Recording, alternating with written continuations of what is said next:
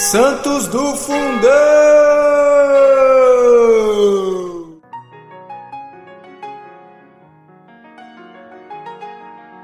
Fala pessoal, tudo bem? Hoje, dia 8 de janeiro de 2023, nós vamos ouvir aqui um pouquinho sobre São Cartério. É interessante né, que nos primeiros séculos da igreja, o que mais a gente tem são mártires, né?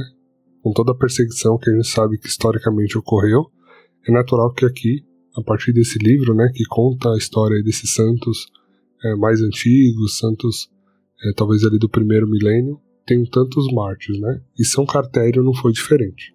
A história é curta, né? Esse dia é um dia que de fato aqui no livro são histórias bem curtinhas, mas eu acho que a gente consegue aqui se inspirar e tirar algum proveito dessa história também. Então vamos lá. Nos tempos de Diocleciano, um padre chamado Cartério, zeloso e destemido, resolveu transformar a casa em que vivia em igreja. Ali, todas as noites, ou quando não, sempre que surgisse ocasião mais favorável, reunia os cristãos e pregava, ensinando-lhes a verdadeira fé. Um dia foi denunciado ao prefeito urbano, que governava Cesareia na Capadócia.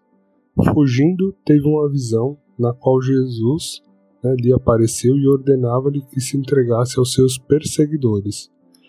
Dizendo-lhe que muito iria sofrer, encorajou, fazendo ver que com ele estaria até o último instante, e acrescentou: Por ti, muitas almas serão convertidas.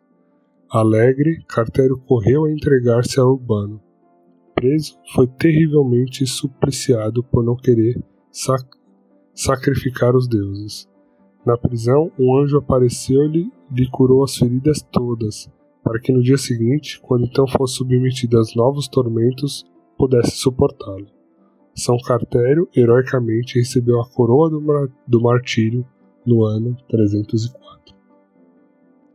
É, além disso, gente, né, a gente vê aqui mais uma história de de martírio, né, de um, de um santo muito corajoso que é, resolveu ali, né, catequizar, é, ainda que sabendo que se fosse denunciado, né, correria esse risco de perder a vida.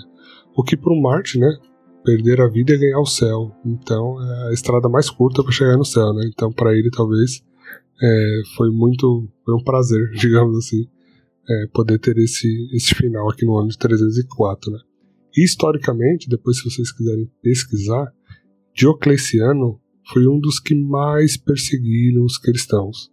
Foi uma das perseguições assim, mais sangrentas do imperador Diocleciano. Então, se vocês quiserem entender um pouco mais nesses primeiros séculos ali de cristianismo e como que houve essa perseguição, certamente vocês vão se deparar com este com este homem aqui, né, chamado Diocleciano, tá bom? Então hoje nós ouvimos falar do Padre Cartério, padre que morreu ali no ano de 304, porque estava ensinando a nossa fé.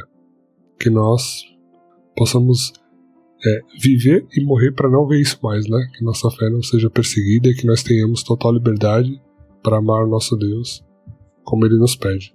Amém?